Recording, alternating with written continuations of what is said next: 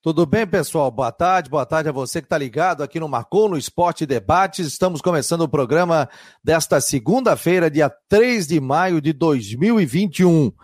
Vamos conversar sobre a rodada do Campeonato Catarinense. Tivemos apenas um jogo da semifinal, outro jogo não aconteceu. Amanhã tem julgamento no tribunal e também tem o um caso envolvendo agora é, mais um caso do Campeonato Catarinense, o caso do Juventus de Jaraguá do Sul. O Joinville está de olho nessa situação, porque pode mudar toda a configuração do Campeonato Catarinense. Muita coisa poderia ter sido evitada se a Federação Catarinense de Futebol tivesse o seu sistema ali um pouquinho diferente. Mas a gente vai conversar sobre isso. Você vai dar a sua opinião através do 988 12 8586 ou acesse o Marcou no Esporte, marconosport.com.br. Já estou aqui com Rodrigo Santos. Tudo bem, Rodrigo? Boa tarde, meu jovem. Gostou do jogo de ontem? Tudo certo, boa tarde, boa tarde, boa tarde a todos, um grande abraço, ligado, você ligado conosco no Marcou no Esporte, gostar eu não gostei, hoje é um jogo, é aquela história, se cria uma expectativa de um jogo aberto, bonito, que se viu foi um primeiro tempo de gol perdido e um segundo tempo modorrento, achei um jogo muito ruinzinho, é, para, enfim, para dois times que estão na semifinal de campeonato, né, e o Havaí, primeiro tempo, né, precisa colocar o pé na forma, porque, de novo, assim como foi no, no jogo da primeira fase aqui em Brusque, o time teve todas as oportunidades possíveis de abrir o placar, até abrir um 2 a 0 e não soube aproveitar. Aí o Brusque equilibrou no segundo tempo e o Havaí cansou. Acho que a gente tem que falar sobre isso também mais à frente. Eu acho que o Havaí cansou no segundo tempo. E olha que não estava quente, mas cansou. E aí o Brusque conseguiu aí se aproveitar e, enfim, não veio o gol. O Gladson fez uma grande defesa, mas o jogo terminou 0 a 0 Mas o Havaí perdeu uma grande chance. Primeiro tempo mesmo do Havaí, não dá para aceitar como o time ronda, ronda, até cria, mas desperdiça chance. Impressionante, né? O Valdívia teve duas oportunidades, né? A primeira, se ele dá uma cavadinha, bota por cima do goleiro, ele faria o gol. E a segunda ali recebeu um cruzamento da direita, a bola sobrou para ele. Parece que se apavorou que chutar direto, né? Porém, tinha um atleta do lado dele, poderia ter matado a bola e chutado para o gol escolhido do canto. Hein, Rodrigo?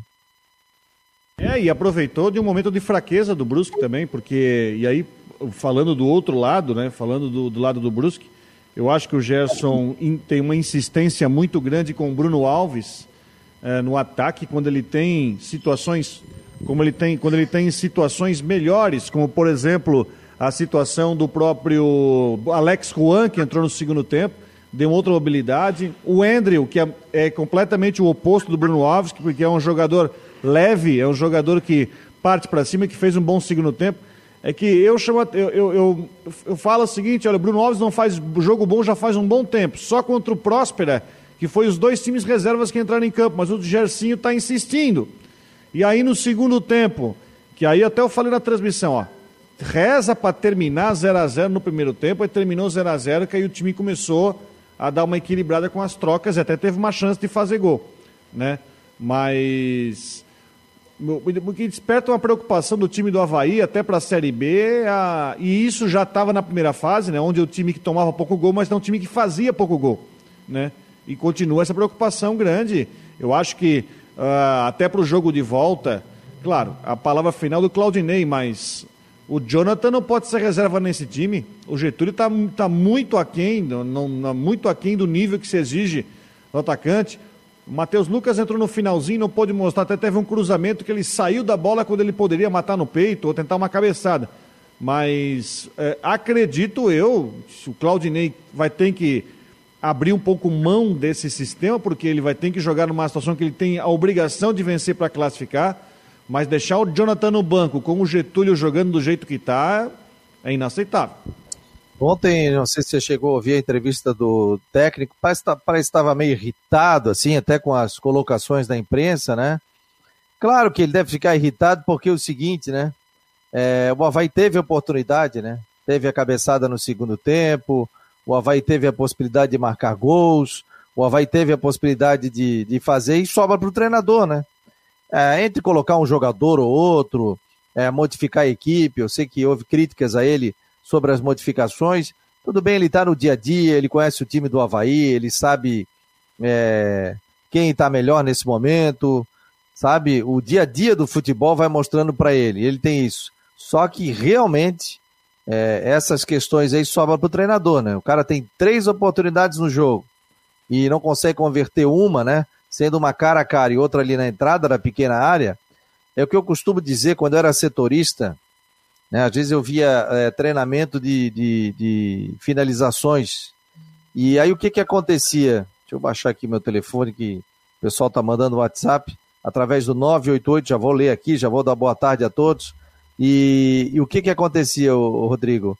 A gente não via os jogadores fazendo esse treinamento. É, via fazendo o treinamento, mas não via é, fazendo os gols. Aí eu até. É, a gente comentava, né? e falava o seguinte: pô, se não faz no treino, vai fazer no jogo? Entendeu? Se não faz no treino, vai fazer no jogo. Não acompanhei treinamento nenhum, até porque a gente tem essa questão da Covid, né? Então, é, não tem como, mas realmente o Havaí está pecando muito nessa questão da finalização, né? O Brusque, outra coisa, outra coisa. Ele não queria perder, ele queria levar pelo menos jogar pelo empate no próximo jogo ou vencer, né? Ele tem essa possibilidade. Dois resultados, o Havaí só vencer. Então o Brusque jogou na dele. Não, então outra coisa, o Havaí tem, já tem a, vem na temporada inteira com esse problema de ataque. Que, se eu não me engano, na primeira fase não, não chegou a 10 gols em 11 jogos. Foram 9, se eu não me engano. Mas, enfim, é, a, necessidade de você ter um ataque mais efetivo e agora que chega na hora onde o Havaí não tem a vantagem uh, no confronto e não conseguiu vencer, vai ter que vencer. Eh, essa questão de treino de ataque é um negócio que já deveria ter sido cobrado há mais tempo. Ele, o próprio Claudinei deveria estar se preocupando muito mais. Engraçado que quando houve a crítica, ele parte para o ataque. Mas os números estão aí falando. O Havaí que se classificou na terceira colocação, mas com números muito fracos no seu ataque. E está chegando uma Série B que não vai se viver. Ah, é só não tomar gol, não, vai ter que vencer os jogos, vai ter que ser mais forte no setor ofensivo, vai ter que pressionar, vai ter que buscar. Outra coisa contra pressionar, você não via uma jogada de toque rápido. Pô, o Serrato, que é um volante, foi o jogador que mais trabalhou, mais operou a bola ali no, no, no meio de campo, que tá, até teve uma chance num chute de fora da área no, segundo, no primeiro, no segundo tempo, que a bola desviou foi para fora. O Valdívia arrasta a bola, carrega a bola, mas não, você não vê jogada de efeito criada. É uma situação complicada do ataque do Havaí, não estou nem pensando no jogo de domingo, mas sim para a Série B, porque já tem tanto tempo que o ataque do Havaí não consegue bons números, que o jogo de ontem foi mais um reflexo. O Brusque agradece o 0 a 0 do primeiro tempo, porque no segundo tempo conseguiu dar uma arrumada. Vamos ouvir um pedacinho da entrevista coletiva aqui do Claudinei Oliveira. Você falasse sobre o motivo da substituição do Marco Serrato no começo do segundo tempo, um jogador que, pelo menos na nossa avaliação, estava fazendo uma boa partida, e, é claro, fizesse uma avaliação também sobre esse empate do Havaí com o Brusque. Eu troquei o Serrato porque na, na avaliação de vocês fazia uma boa partida, mas na minha ele estava abaixo do que a gente esperava, então por isso que a gente trocou. Né? A gente faz a troca em cima do que a gente observa. Acho que o Serrato já fez primeiros tempos melhores, a gente optou por não trocar no intervalo até cruzou uma bola bem ali, finalizou bem, mas eu acho que a gente precisava de um pouquinho mais ali de força no meio campo, achei que não estava fazendo uma boa partida, aí a gente troca em cima, em cima da nossa concepção, na minha concepção, era o momento de a gente trocar, trocamos os médios aí para dar mais força ali no meio campo, acho que os que entraram, entraram bem também, e a partida é, foi a partida que a gente vem fazendo ao longo da temporada, né? procurando ter mais posse, procurando ter o domínio do jogo, marcando alto, criando mais chances para o adversário, e mais uma vez, infelizmente, não conseguimos concluir em gol nossas grandes oportunidades. Claudinei Oliveira, é, queria que você explicasse, do teu ponto de vista, com a tua convicção, a, a alteração é, do Wesley, é, ao invés de colocar, por exemplo, o, o Luan e o Jean Martin, Luan, principalmente porque na última partida você até elogiou que ele, que ele ganhou mais é, chance na equipe com aquela partida que ele fez, não só pelo lance da assistência do gol. Não, Cristian, é opção, né, cara? A gente falar de opção é uma coisa muito relativa, né? A gente está todo dia com os atletas, a gente acha que o jogo é característica para um atleta ou para outro, a gente tem que é, justificar a opção por um ou outro. Qualquer um dos dois podia ter entrado, o Luan podia ter entrado na hora que saiu o Getúlio, né? Mas a gente optou botar o Matheus Lucas, que é mais um atacante, a gente precisava ganhar o jogo. é opção, cara. Não é que um é melhor que o outro, outro é pior que, que um. É opção nossa. A gente tem que ter convicção. Acho que o Wesley entrou bem no jogo. O Wesley já tinha entrado bem em outros jogos. O Luan foi elogiado no último jogo. Cada um está tendo sua chance de jogar e tem que aproveitar quando entram. E é opção, não tem um motivo específico. Não tem. Eu acho que o Luan entrando não daria tanta diferença. As características são parecidas. São dois volantes que fazem a função de médio, né? Não é. Ah, não, não colocou o Luan, que é um cara que faz 30 gols por temporada, e botou o Wesley, que só faz dois. São jogadores semelhantes história parecida no clube, jovens da base do clube, né, que a gente mais uma vez usou hoje. Então não tem uma um, um motivo específico. É, optamos, optamos pelo Wesley em vez do Luan, é uma opção nossa ali. A gente achou que o jogo estava mais a caráter do Wesley e optamos por ele. Claudinei, o Havaí conseguiu criar um bom volume de oportunidades durante o primeiro tempo de jogo, né? Aquela chance pelo Valdívia, muito clara, que ele fica de frente com o goleiro adversário. Teve também a oportunidade do Getúlio, quando o Lourenço vai à linha de fundo. Mas no segundo tempo, da metade para frente, especialmente, o time começou a perder algumas bolas, o Edilson deu um chutão para cima, depois perdeu mais uma posse, você até sacou ele muito possivelmente cansado, e o Brusque teve um crescimento. Você vê dessa maneira e o porquê desse crescimento do Brusque durante o segundo tempo? É claro, o adversário tem a sua qualidade. Sim, a, é, a, gente não pode agora, né? A gente passou a semana inteira falando que o Brusque era um grande adversário, que o Brusque é um time que está sendo a sensação de Santa Catarina, a gente falando, a gente ouvindo, né? Falando, a gente ouvindo isso. É, não vamos achar agora que a gente tinha ganhado o Brusque 3, 4 a 0 com o pé nas costas. Né? A gente tem que continuar entendendo que está jogando contra o adversário que foi muito elogiado durante toda a semana e durante toda a competição e, e com, com, merecimento, com mérito, né? Pelo trabalho que o Jacinho, bom que o Jacinho está fazendo ali. É, a relação do segundo tempo é assim, o tempo vai passando, cara, e os jogadores vão querendo acelerar as decisões, o nervosismo bate, o tempo está passando, você quer fazer o gol, você precisa é, fazer o gol para garantir uma vantagem no segundo jogo.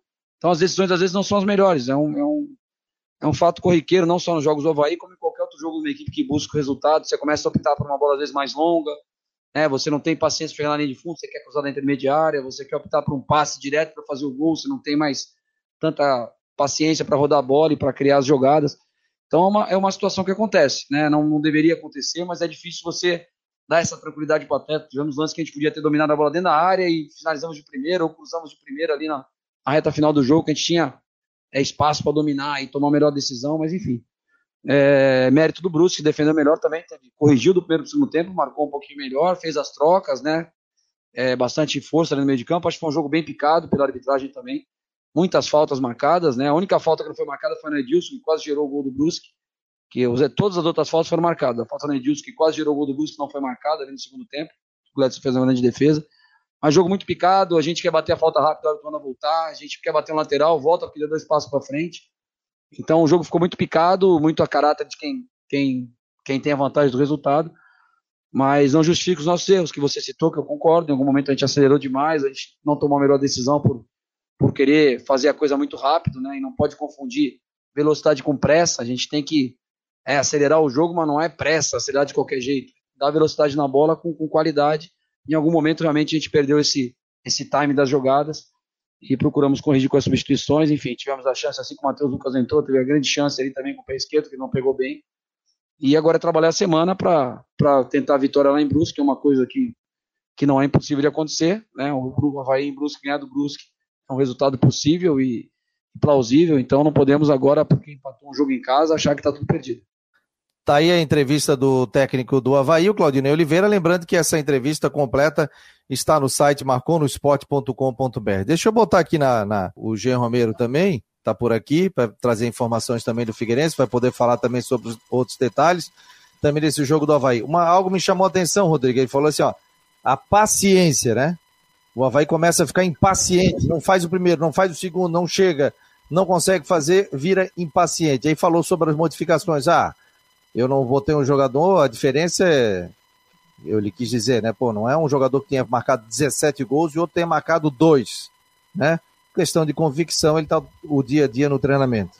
E aí, Faz eu... sentido, porque o time não conseguiu encaixar uma jogada no segundo tempo. No segundo tempo, uma dificuldade, era ronda para lá, bola espetada no Valdívia, tentando colocar no meio, aí o Bruce com zaga fechadinha, vinha com o Rodolfo para ajudar aqui, tanto é que a melhor bola do segundo tempo foi um chute do Serrato, de fora da área, que desviou na zaga foi para fora. Foi a única jogada assim, maior perigo que o Havaí teve no segundo tempo.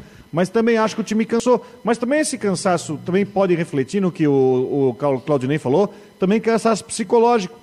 Mas também trazendo aquela herança do primeiro tempo, a gente teve duas oportunidades e não fizemos. E aí o Brusque conseguiu apertar um pouco na marcação, equilibrar botou o Alex Juan, mesmo jogando torto, que eu chamo, porque ele é, ele é canhoto jogando na direita, já tinha uma válvula de escape, com o Andrew na esquerda para dar velocidade. Aí a posse de bola já diminuiu, foi de 58 a 42 é, para o Havaí no primeiro tempo, no segundo tempo já baixou para, se não me engano, foi para 52%. Aí o Brusque já buscou equilibrar o jogo. E aí tem disso, só que não é motivo para desespero, sabe? Eu acho que a questão também é passar calma, porque tem ainda o segundo jogo. Né? Tem, tem mais 90 minutos aqui, não era motivo para tanto desespero. Mas, repito, o Havaí tinha tudo no primeiro tempo para conseguir ter uma, levar uma vantagem. Aquela bola do Valdívia, na marca do pênalti, na cara do Dalberson, um jogador com que, que o Valdívia tem o currículo que ele tem, não pode perder, chutar em cima do goleiro daquele jeito. É, Tinha que dar por baixo. Mas ainda bem que apareceu o Dalberson, não fechou, e, e na nossa transmissão o Dalberson foi eleito o melhor em campo do Brusque. E aqui nas rádios também o pessoal elogiou muito, né? Além do Bruno Silva aí que está se destacando na equipe do Havaí, está jogando muito bem. Aliás, vou falar um negócio, né? É, claro, é o que o Claudinei disse ali também. Não tem procuração para defender o Claudinei, não, mas o Brusque é um grande adversário. Tanto é que está na Série B do Campeonato Brasileiro, está fazendo bonito e é em várias competições que está disputando. Agora, teve oportunidade, não matou o jogo, não matou o primeiro tempo, vai teve. Aí também acho incoerente, às vezes, botar tudo na conta do treinador. Ah, não botou esse, não botou aquele, porque não botou esse. Ele podia botar e também não dá certo. As oportunidades foram criadas. E o Havaí foi incompetente, isso é a verdade. O Havaí foi incompetente. O Brusque fez o jogo deles, segurando, para no Augusto Bauer ou jogar pelo empate, ou até mesmo tentar o gol, que o Havaí tem que vencer hoje para conseguir ficar com a, com a vaga a, a final do Campeonato Catarinense. Olha, Daqui a pouco, o Mário Bertoncini, presidente, procurador-geral do Tribunal de Justiça, estará aqui novamente, porque tem mais um caso envolvendo o futebol catarinense. Rodrigo, o... deixa eu dar boa tarde aqui para o Jean. Tudo bem, Jean? Boa tarde, seja bem-vindo. Boa tarde, Fabiano. Um abraço para você, para o Rodrigo, aí a todos um ótimo começo de semana. Vocês também muito mais mergulhados aí nessa situação da semifinal no que diz respeito ao Havaí, o, o Christian De Los Santos, setorista do Marcou e da Guarujá, e o Vandré Bion também, que faz parte da, arquibancada, da arquibancada do, do Marcou. Agora, realmente, eu acho que só para resumir, é, brevemente, é, faltou a finalização para o Havaí, como vocês já destacaram, faltou chegar e fazer o gol. E o que chama atenção bastante é a falta de mira, porque na hora do chute, o que, o, o que mais se viu foram bolas nas arquibancadas. E também esse lance do Valdívia que vocês já comentaram e eu não vou repetir. Então tá faltando, parece que mais uh, chute ao alvo, porque de uma forma geral o Havaí jogou no campo de ataque do adversário do Brusque e faltou realmente a finalização. O Brusque também criou oportunidades, então, pra, só para dar esse pitaco do que vocês já destacaram sobre o jogo. Olha, é, Rodrigo, faz um apanhadão aí que a gente já conversou. Ai, meu Deus, tô tomando um choque aqui, rapaz. É, um apanhadão aí da, das notícias que a gente conversou no sábado. E agora tem mais uma situação envolvendo o Juventus e Jaraguá do Sul. Faz um apanhado aí. O doutor Mário Bertoncini, que daqui a pouco vai estar com a gente, foi o cara mais solicitado para entrevistas. Eu acho que o celular dele não parou. Eu é. acabei de eu estava aqui ouvindo o programa da nossa rádio de Joinville, lá da, da 89 FM. Adivinha quem estava dando entrevista? Mário Bertoncini. Estava lá sobre a, sobre a história. Bom, basicamente é o seguinte. Basicamente é o seguinte. Descobriram na súmula que está no site da federação que o Juventus colocou 24 jogadores na partida. Aliás, tem alguns assuntos aqui para falar sobre isso, sobre a, a questão do Ercílio Luz tá? Que eu não gostaria de colocar o Mário Bertoncini na fogueira, até porque ele, ele representa a Procuradoria, mas tem alguns fatos novos que apareceram sobre isso que a gente precisa conversar. Mas primeiro o caso do Juventus. Ah, o, Ju, o Joinville apresentou o endereço do site da federação ah, com a súmula, o relatório, a súmula de Juventus e Joinville, que o Juventus ganhou o jogo. Um detalhe, né? Uh, antigamente o, Fabiano lembra que vinha aquela relação, né, aquele papel, documento de jogo. Hoje é tudo online. E naquela relação tem 24 jogadores e no máximo você pode cadastrar 23. Aí vamos ao ponto, né? E eu conversei o doutor Mário sobre isso. Tem que ver de quem que foi a culpa. Se foi de um funcionário do Juventus, é uma situação. Se foi um erro de digitação do delegado do jogo, do árbitro, do funcionário da federação, é uma outra situação. Mas, pô, como é que os caras criam um sistema que dá para cadastrar mais que 23 jogadores? Vamos pensar de uma forma bem racional sobre isso? Como é que se cria um sistema se você pode ter 23 jogadores? Como é que o sistema do, da súmula da federação permite que você inscreva 24? É simples. O cara do TI bota no sistema lá, só pode inscrever 23, não pode colocar 24. Agora a questão vai ser saber é, quem foi que botou o 24 jogador. Se foi um funcionário da federação, se foi o árbitro, foi um, enfim, o delegado do jogo, colocou o Juventus. Hoje, eu até tentei contato com algumas pessoas hoje de manhã sobre isso. É, quem é que coloca isso? Quem é que alimenta? Porque, por exemplo, Exatamente. o mesmo essa é a caso, questão. O mesmo caso envolvendo o jogador do do ah, o jogador do Ercílio, se a federação tivesse, no caso, ela tivesse com os dados corretos do julgamento lá, automaticamente, quando colocasse o nome do Alisson e a sua inscrição, ia aparecer jogador suspenso o sistema ia travar. Como houve essa falta de comunicação, que é lamentável ter acontecido isso. Ah, mas mudou isso, mudou aquilo, mudou. Não, não, não, não tem, não tem. É, vou falar assim, não tem desculpa, né? É, você não envia para a federação que é, o jogador tal foi julgado e pegou um jogo de suspensão, automaticamente a federação não colocou na sua base de banco de dados. Primeiro erro Feito. Houve um erro humano. Agora, o tribunal vai definir. Mas mesmo tô, assim, o Ercílio Luz, o Ercílio Luz participou do julgamento e sabia. Ah, mas eu fiquei na dúvida e perguntei para não sei o quê. Pô, ainda mais hoje jurídico, você faz um documento, manda um e-mail perguntando: posso utilizar o jogador tal na partida tal, tal, tal? Ele pode ser utilizado? Mandou um e-mail. Ah, não responderam o e-mail. É outra coisa, mas você tem que se cercar de tudo não ficar no, no, no falatório. E outra coisa que você citou, Rodrigo, hoje com tecnologia, com tudo, você trava sistema.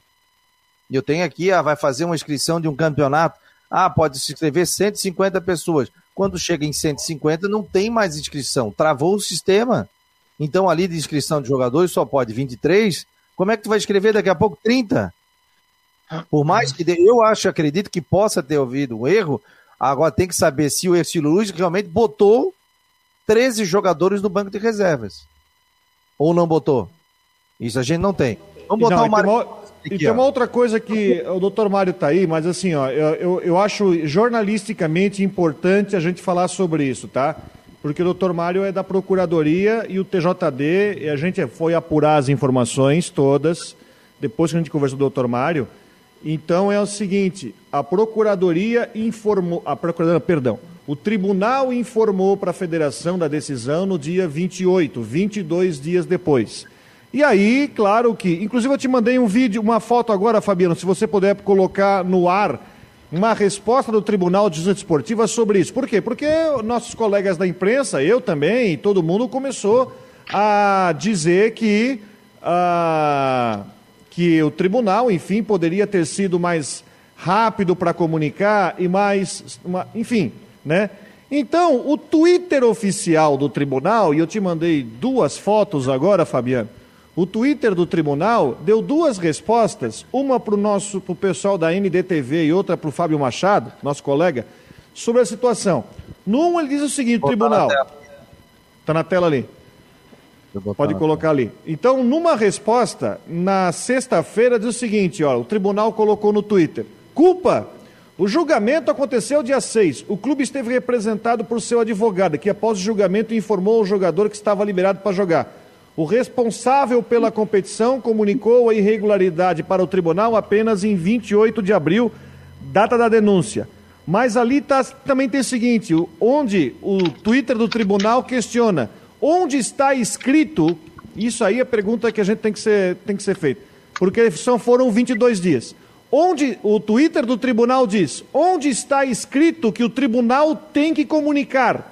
A decisão é publicada no site da FCF na aba do TJD. Inclusive tem a foto aí, não está na tela aqui, pelo menos não está aparecendo, mas se você garante que está na tela. Está aí, ó. Agora. Resposta do, do, Twitter. Onde está escrito que o tribunal tem que comunicar? A decisão é publicada no site da FCF na aba do TJD. Isso que foi o TJD que postou no seu Twitter na sexta-feira, dia 30. E aí Agora... o segundo post que está lá também no Twitter, né, dizendo que o responsável pela, comunica... pela competição comunicou o regulamento para o tribunal apenas em 28 de abril, data da denúncia. Então a gente mais ou menos vai avaliar a questão da demora, né? a questão da onde que foi a, a, o erro da demora. O tribunal no Twitter disse que a federação deveria ter ido na internet depois do julgamento para pegar o resultado. Era isso. Agora, quem alimenta o Twitter? A pergunta que não quer calar. doutor Mário, boa tarde, doutor Mário. Já virou sócio aqui para falar sobre essas questões aí. E assim, ó, se o Juventus, posso estar errado, né? É, tiver errado nessa situação, muda toda a classificação do campeonato, né? Aí muda quartas, muda tudo, né? E o, Joinville, e o Joinville, naquela questão da Série D, o Joinville que fez a, a comunicação, o Joinville é o beneficiado porque ele sobe na classificação naquela questão da vaga da Série D, né? Daí, doutor, boa tarde. Boa tarde a todos. Me ouvem bem? Som bom? Sim, sim som ótimo. Som e imagem. Que bom. Então, é, começando ali pelo boa tarde, Fabiano, Rodrigo, Jean é, ouvintes da Rádio Guarujá e do Marcou no Esporte, no YouTube e no Facebook. E também Eu... no, no Twitter. Diga. Estamos Twitter em todas, também. também no Twitter. Que bom. É, olha, Rodrigo, deixa eu só te, é, te, te dar uma informação. Eu, é, como procurador, a procuradoria ela não julga o processo. Então, eu posso manifestar a qualquer momento sobre qualquer processo.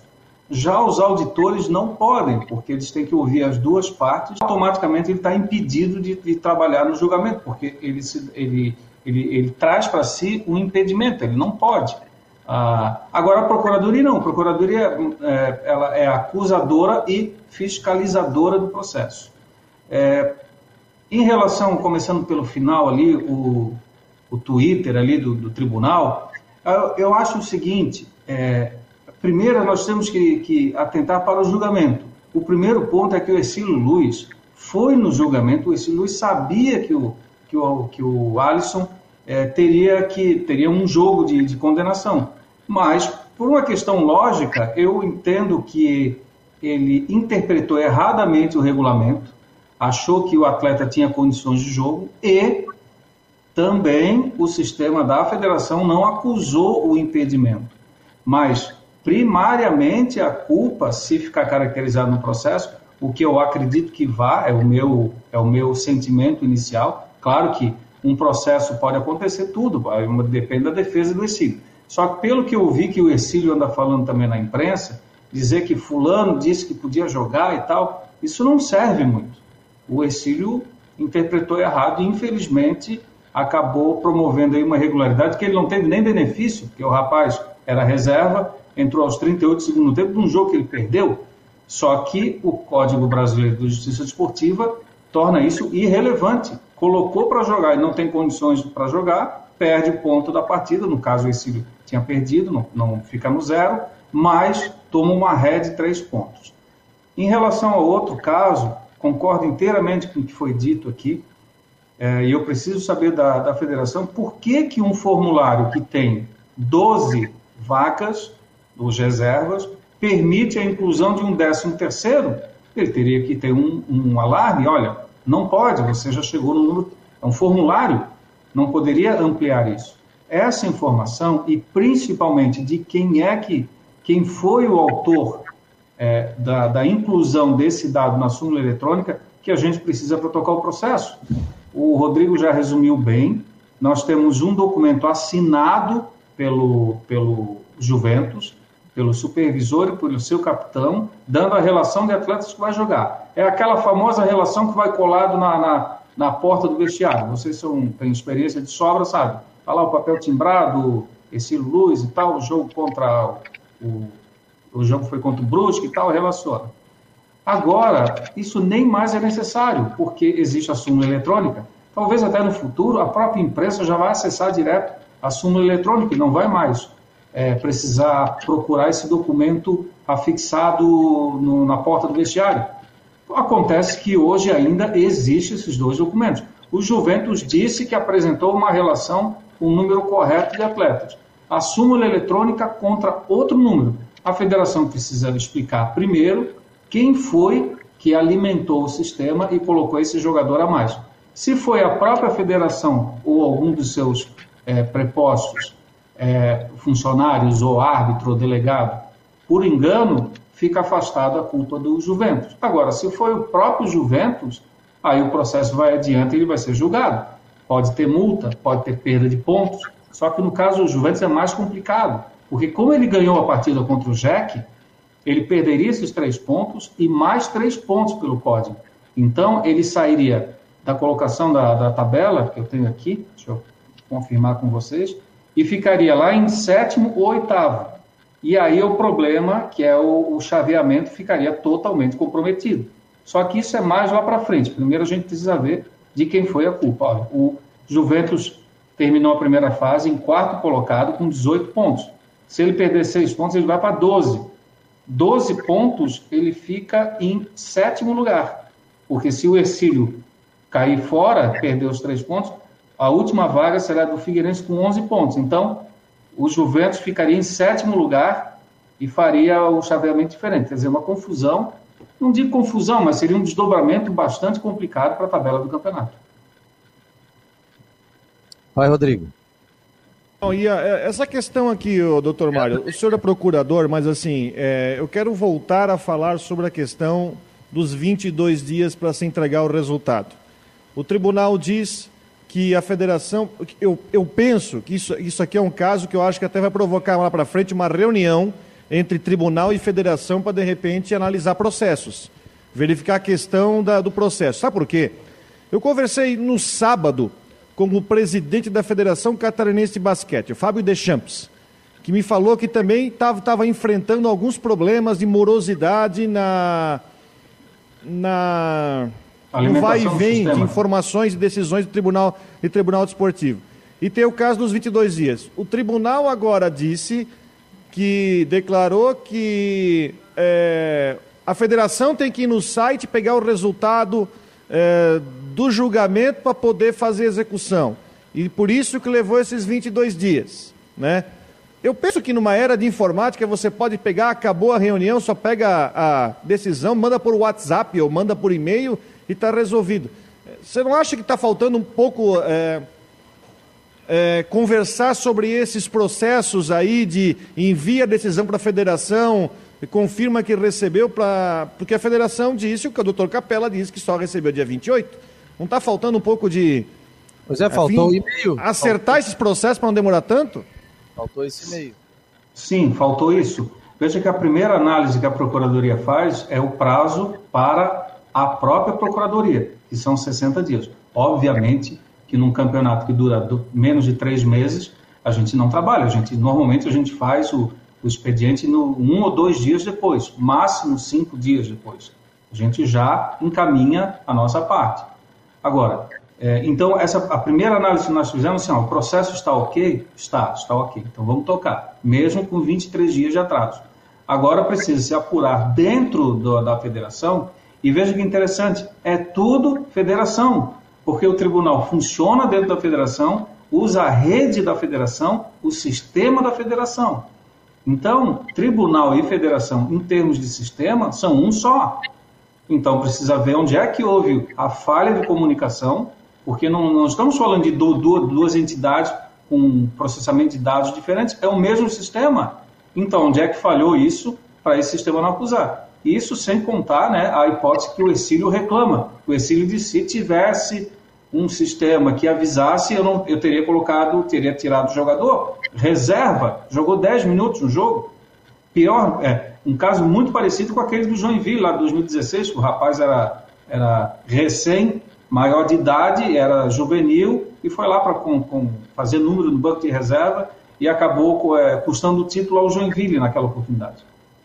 deixa eu fazer um detalhe aqui. O pessoal está colocando muito aqui, ah, o, o time tal está dizendo que não vai jogar, isso, isso, aquilo. E a gente tem que tomar muito cuidado nesse momento, né? Para falar qualquer coisa. Aí chega uma definição aqui, inclusive, o, definição, uma pergunta. O Márcio aqui de Balneário está dizendo aqui: o povo quer saber, vai parar o campeonato ou não vai? Aí eu já emendo outra pergunta aqui, que é do Vilmar Júnior, e está dizendo o seguinte: então, mas se fosse possível realmente o Juventus ser punido, por que deixaram o jogo de ontem ocorrer? A tabela ficaria já alterada. Por exemplo, esse primeiro jogo envolvendo Brusque e Havaí. Não teria que ter parado tudo e olha, para, para a nave, salda todo mundo e vamos ver o que, que rola.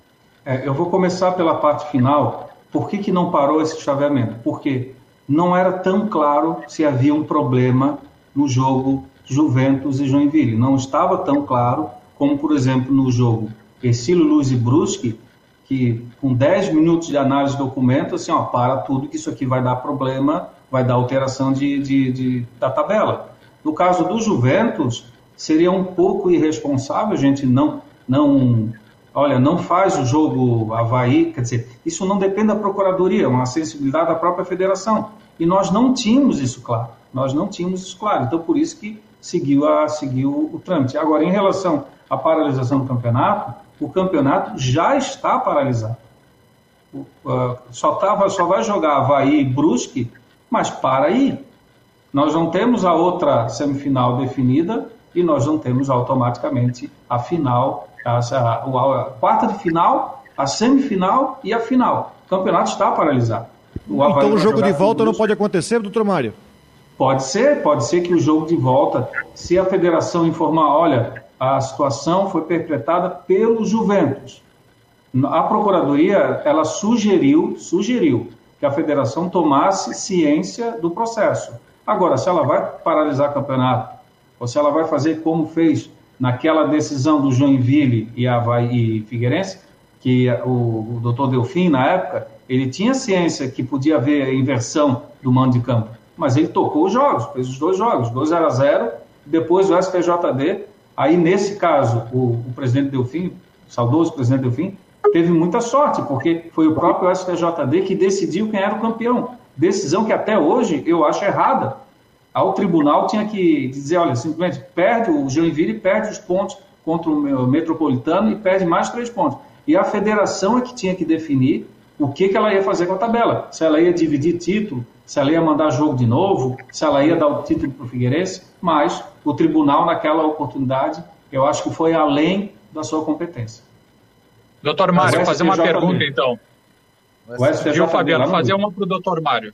Não, é com relação ao julgamento dessa terça-feira às sete horas, no caso do Ercílio Luz. Depois das sete, uma sentença vai ser anunciada. E como fica o campeonato, caso o Ercílio, por exemplo, ele seja condenado, ele vai recorrer da decisão se projetando isso, como é que fica o campeonato catarinense? Joga, não joga? Qual é o futuro? Bom, aí nós temos três opções, tá? Primeira opção, um julgamento tão claro, tão limpo, tão perfeito, que ninguém resolva recorrer. Aí no final da sessão, os três envolvidos, né? Figueirense, que tem, tem, tem direito, tem interesse, Chapecoense, que tem interesse, e o próprio Recife. E a, e a Procuradoria também. Ninguém vai recorrer. Ninguém vai recorrer. Agora, a partir do momento que as pessoas não falarem isso, em três dias elas podem fazer recurso. Três dias. Então eu ficaria esperando. Quarta, quinta, sexta. Se sexta não entrar um recurso, ficaria pautado para outra quinta-feira. E aí a federação, nessa hipótese, poderia dizer: eu me sinto segura a marcar os jogos, porque a decisão foi tão clara que é praticamente impossível dessa decisão ser revertida no Pleno ou do STJD. A federação pode fazer isso. Eu acabei de citar o exemplo, feeling que o presidente Delfim teve, ele achou, não, eu vou tocar, vai que o Joinville ganha os dois jogos, né? E aí o processo fica irrelevante. Para o azar dele, foi 2 0 a 0 aliás, dois, dois 0 a 0 bem, bem, bem complicados, assim, os dois técnicos tinham esse perfil de jogar mais atrás, esperando o jogo, tanto o Argel, no Figueirense, como o Emerson Maria no Joinville. Deu 2 0 a 0 a 0 e o doutor Delfim, entre aspas, perdeu a aposta dele, perdeu. Agora a federação pode fazer uma aposta. Olha, terça-feira foi unânime o julgamento, o Exílio Luz não conseguiu sensibilizar ninguém, mas mesmo assim a Chapecoense recorreu como terceira interessada porque ela não quer jogar as quartas de final de novo. A federação pode dizer, olha, independente do recurso, eu vou tocar o campeonato. Há o risco de haver uma, uma reversão, só que daí um risco calculado. Pessoal, dá uma paradinha aqui porque nós temos o tempo com o Ronaldo Coutinho, que já está por aqui conosco. Ronaldo Coutinho tem outras gatas aí para fazer. Tudo bem, Ronaldo Coutinho? Boa tarde, meu jovem. Boa tarde, mancebos. Tá frio por aí ou tá calor? Não, agora nós estamos com 24 graus, tá quente. E qual é a previsão do tempo aqui para para Floripa aí e Grande Florianópolis aí nas próximas horas? É, na capital amanheceu fresquinho, né? Ficou entre 14 19, 14 9, 14 15 graus e a temperatura deve chegar aí perto, acima dos 26, 28. Nós já temos aí 30 graus na região de Criciúma. Uh, já temos aí, deixa eu só arrumar aqui, já temos aí em torno de, de 30, 31, acho que em Criciúma, 27, 28 aí na capital. Enfim, condições de tempo, no geral, bom na região, com condições aí favoráveis ao campo e atividade ao ar livre. Amanhã repete o quadro, fresquinho de manhã, esquentando à tarde. No decorrer da quarta também. Entre terça-noite ou quarta, começa a chegar uma frente ali no sul do estado, e na quarta, tarde e noite, chega aí na capital. E aí cai a temperatura. E mantém a tendência de tempo com chuva, frio, períodos de melhora na quinta e melhorando na sexta. É a semana em que tem tudo para que o pessoal gosta, né? Para quem quer calor segunda e terça, para quem quer é, chuva e frio quarta e quinta, e para quem quer frio e tempo bom na sexta e fim de semana. E quem sabe até para o pessoal aí da pesca, o pessoal da tainha, apareça alguma coisa ali por sexta ou fim de semana, que vai ter vento sul e a temperatura dá uma boa baixada. Hoje a mínima foi em, em Bom Jardim, com 1,8, e a máxima deve ser Itapiranga, com uns 33, 34 graus. Então, Pergunta. Final de semana, o que, o que, que é o frio isso aí? 10 graus, 12 graus aqui? O que, que é? É, aí na ilha, na sexta e sábado, pode talvez baixar pela primeira vez de 10 graus, que para começo de maio é um frio de respeito. Aqui na Serra, abaixo de zero. E aí, temperatura durante o dia também ou depois aumenta? Né, ela fica friozinho, né? Acho que na, ali na quinta, sexta e sábado não passa muito de 20, 22, 23 graus, que para vocês é frio. É, não, 22 graus dá para dá pra, dá pra andar de camiseta. Ah, vai, vai, na roupa, te ver quantos vão estar de japona, manga comprida, um casaquinho leve. É, o primeiro frio a gente sente. E, mas é o que? É, sem sol, Coutinho? Com, Não, com um tempo, tirando, tirando quinta, sexta e fim de semana, com tempo bom. Ah, então dia das mães teremos tempo bom aqui em Floripa. É, para o comércio também, o pessoal do comércio já colocar na vitrine os casaquinhos, roupa de inverno, coisa aí, porque a partir de quarta, final do dia, noite e quinta, começa a esfriar. Tá bom, Coutinho, grande abraço e ótima semana aí para ti. E igualmente, até daqui a pouco com o vídeo. Tá bom, querido. Um abraço. Tá aí o Ronaldo Coutinho, que já tem a sua coluna ali no Marcou no Esporte. É só acessar. E o Ronaldo Coutinho está conosco também, trazendo é, as informações do tempo dentro do site. Daqui a pouco ele manda e aí já fica a previsão do tempo também. O pessoal está pedindo aqui para falar um pouquinho de Figueirense, já vamos falar, já vamos liberar o doutor é, Mário Bertoncini, né? Mas o assunto de momento é isso. Para o campeonato, não para o campeonato, vai ter jogo, não vai ter jogo, muda, não muda. Então, daqui a pouco a gente vai ter essa, essa, essa informação, né? Olha, a informação recebi, ó, eu recebi uma informação seguinte. Fiz a seguinte pergunta: quem alimenta a escalação no site da federação antes do jogo? Aí é que tá. Essa, é, antes de responder a pergunta, quero te dar os parabéns por colocar o Coutinho aí na, na tua equipe. Eu acho que a grande atração ali não é nem a previsão do tempo, é vocês discutindo o que, que é frio, o que é calor, qual é a roupa que vai usar e tal. Isso aí é, é um toque genial aí, essa sacada. Ah, porque o homem esse dia tava 10 graus lá, tava de camiseta, pô. Eu falei, que isso, cara? É diferente. Aqui eu tenho o vento sul, né? O vento sul é complicado, né? Frio e... Pô, tinha fã do frio. Ah, ele é fã do frio, né? Não é fácil, não. Ó, então, a informação a... que eu recebi... É ali... Ó, ó, doutor Mário, a informação que eu recebi foi o seguinte fiz a seguinte pergunta para uma pessoa de um clube. Quem ali, se ele disser aqui, eu falo o nome dele. Quem alimenta a escalação no site da federação antes do jogo? É o clube ou o delegado da partida? Aí a informação que veio é o seguinte: supervisor de cada equipe. É, aí é que está. Eu conversei com o doutor Roberto Pugliese, ele ligou para mim para informar sobre o processo, eu pedi prioridade aí de, de atenção. O doutor Pugliese é um conhecido meu de, de longa data, um profissional de extrema qualidade e zelo. Só que eu vou falar para vocês a mesma coisa que eu falei para ele. Eu não quero saber quem é que colocou no jogo Havaí Próspera, Havaí Joinville, é, Figueirense e, e, Ercílio. Eu não quero saber. Eu quero saber quem é que colocou naquele jogo. E isso que a federação vai dizer. Porque o fato de dizer que normalmente é o clube que alimenta não significa dizer que naquele jogo necessariamente foi isso que aconteceu. A federação hoje à tarde deve responder essa pergunta. Que o... Mas se é o seguinte... Pode falar, Rodrigo. Não, e é simples, né? Aquilo lá para você não é. O Rodrigo não vai entrar para alimentar. Para entrar tem que ter um login e uma senha. Com certeza o.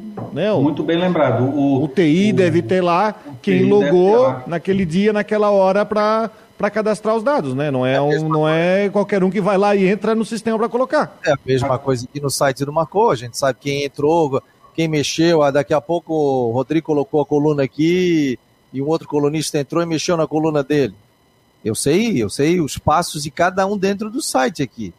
Aonde a pessoa foi, eu consigo saber. É, e assim, o, o, Rodrigo falou, o Rodrigo falou que eu, que eu dei uma entrevista agora para a Rádio Joinville, verdade, e eles me indagaram assim, ah, será que a federação vai prestar informação desse? Eu, eu vou falar para ele o que eu ah, aqui, o que eu falei para ele lá.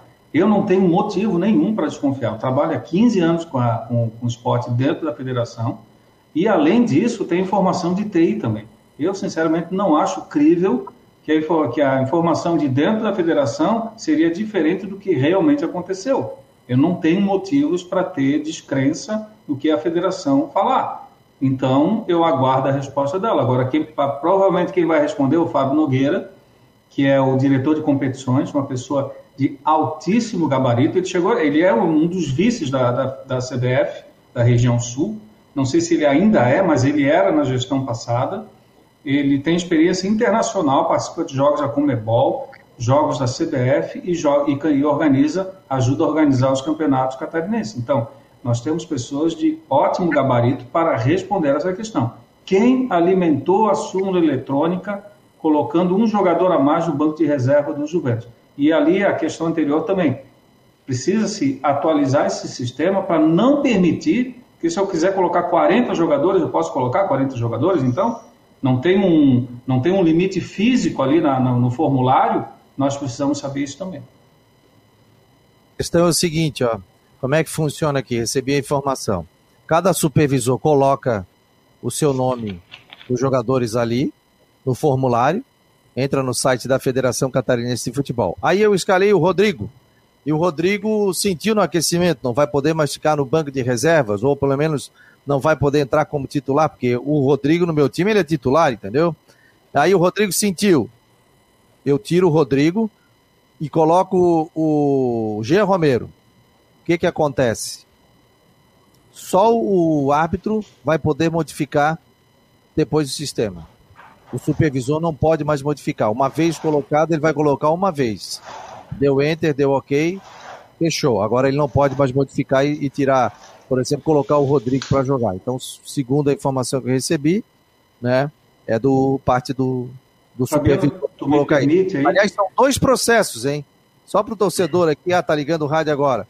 Tem a questão envolvendo agora o Juventus, que colocou um jogador a mais no banco de reservas, pelo menos no sistema, isso que a Procuradoria está denunciando, e tem a questão do, do jogo envolvendo. Me ajuda aí, Rodrigo, já esqueci. Ercílio Bruschi. Ercílio Bruschi.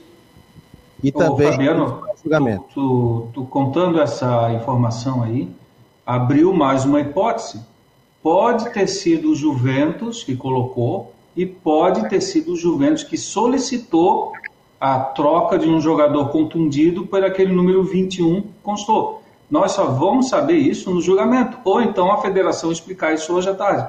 Até, é, de novo, né, na entrevista que eu dei hoje para a rádio lá de Joinville, eu falei, enquanto não vier a informação da, da, da federação, nós temos aí quatro, cinco hipóteses possíveis. inclusive essa que acabou de falar, o, a, a, o supervisor é, constatar. Não teve outro dia um jogador aí que se lesionou no, no, no vestiário, foi fazer um alongamento e tal, acho que estava até como, acho que foi do Havaí também.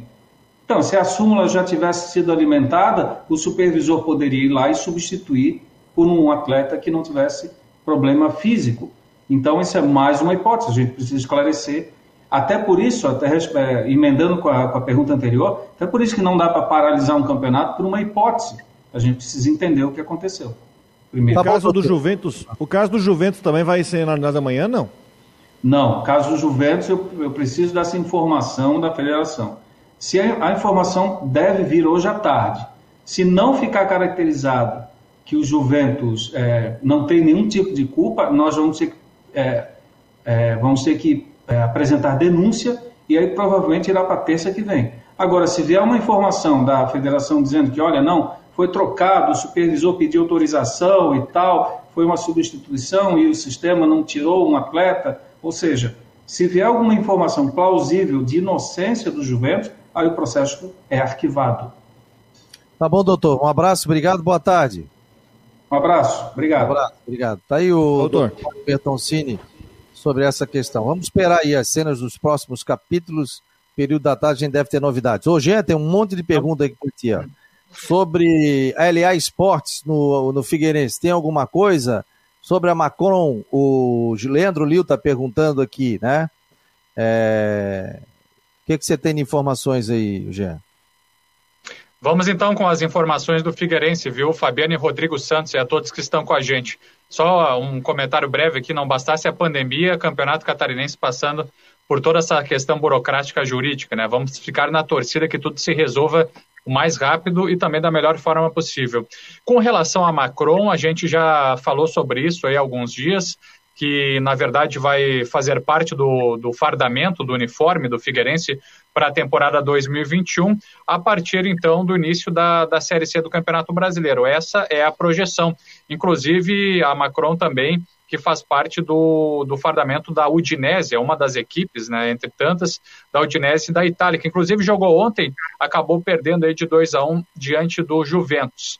E também é, com relação à LA Esportes, do empresário Luiz Alberto Oliveira, eu também estava uh, é, pesquisando e apurando essas informações. Existe essa projeção que ele faça um aporte e que dê apoio para a equipe aí do Figueirense para essa temporada. E se fala também na chegada de jogadores já para os treinamentos, então, no CFT do Cambirela. Isso é muito claro, até porque a Série C está começando aí no final desse mês e o técnico Jorginho precisa preparar e está em contato também com com novos jogadores que inevitavelmente estão sendo contratados. A gente está apurando, buscando nomes, é, possibilidade então de, de alguns atletas e também com relação ao próprio empresário Luiz Alberto, ele estava na equipe do Juventude. Todos lembram que o Juventude do Rio Grande do Sul passou aí por situações difíceis, foi rebaixado, houve a ascensão agora com a vaga Série A do Campeonato Brasileiro e a LA Esportes do empresário é, do empresário Luiz Alberto, então teve esse papel importante no sentido de apoiar o time com relação a, a jogadores, a contratações, a, a, a auxílio mesmo para o Juventude, trouxe esses bons resultados. Inclusive, ele, ele teria saído nesse mês de abril da equipe do Juventude é, por questões pessoais, e o que se fala realmente é na chegada uh, dele aqui para o Figueirense, viu, Fabiano e Rodrigo? Quer falar, Rodrigo? Não, quero, eu quero aguardar um pouco para ver essa, a situação dessa, dessa situação da parceria, é, porque, enfim, é, o, o, o, Luiz Alberto tem um, uma carteira de clientes muito grande, tem uma lista de jogadores muito grande, com certeza tem jogadores aí para ceder ao Figueirense. É, eu, eu, olho por dois, dois aspectos. Primeiro, o clube está afirmando que não está, não, não, enfim, não vai conseguir fazer com que o futebol caminhe por pernas próprias. Olha, o Figueirense tem um histórico disso, né? De sempre procurar administrações, terceirizações, parcerias, e nesse caso Luiz Alberto. Mas efetivamente, estou esperando para saber o que, o tamanho dessa ajuda. O que quer dizer? Que jogadores que vêm? Serão jogadores já mais conhecidos nossos, que já passaram por clubes aqui, que têm uma experiência de Série C, Série B? Seriam jogadores mais novos, jogadores de repente juniores e juvenis que estouraram idade e que, enfim, precisam de um clube para entrar. Então, isso é uma situação. Eu, eu sei que muita gente está querendo saber detalhes dessa parceria. Eu confesso para ti que o que eu sei é basicamente que todo mundo sabe que existe uma, uma situação, mas eu tô, eu tô sendo, eu quero ser um pouco mais pragmático. Eu quero esperar ver quais são os jogadores, se a parceria será fechada e os jogadores que vão chegar na, no CT para começar a preparação. Aí a gente vai começar a desenhar sobre a qualidade do time para a Série C. Né? Eu acho uma boa notícia porque o Figueirense já mostrou por A mais B que não tem a condição financeira de contratar e se agarra na parceria para conseguir trazer jogadores, para conseguir montar um elenco um pouco melhor do que, né, ou um pouco não, melhor do que foi esse elenco que né, fez feio no Catarinense. É, o Figueirense deve anunciar isso ou não, né, nas próximas horas, né? Até estou tentando já uma entrevista com o Norton Bopré, o presidente do Figueirense, para falar sobre essas questões, sobre a questão jurídica também, que o clube está tentando esse acerto é, via judicial com relação às dívidas, né? Mas o Figueirense está acertando na, na, agenda junto com os advogados é, da empresa contratada lá de São Paulo, para que eles possam dirimir as nossas dúvidas aqui, principalmente do torcedor. O espaço continua aberto, né, para que a gente possa conversar também sobre isso. Galera, quero agradecer muito aí Rodrigo, ao Jean, doutor Mário Bertoncini, que participaram também, uma legião de torcedores aqui também. Muito obrigado. Muito obrigado pela presença de todos. E amanhã, uma hora da tarde, a gente traz mais detalhes sobre o Marcou no Esporte Debate e esse desenrolar do Campeonato Catarinense. Vai ter rodada final de semana? Não vai ter? Mas amanhã a gente vai estar ligado no julgamento, trazendo os detalhes todos aqui no site do marconosport.com.br. Tá bom, pessoal? Agradeço muito. Esse foi mais um Marcou no Esporte debate aqui pela Guarujá e pelo site marconosport.com.br.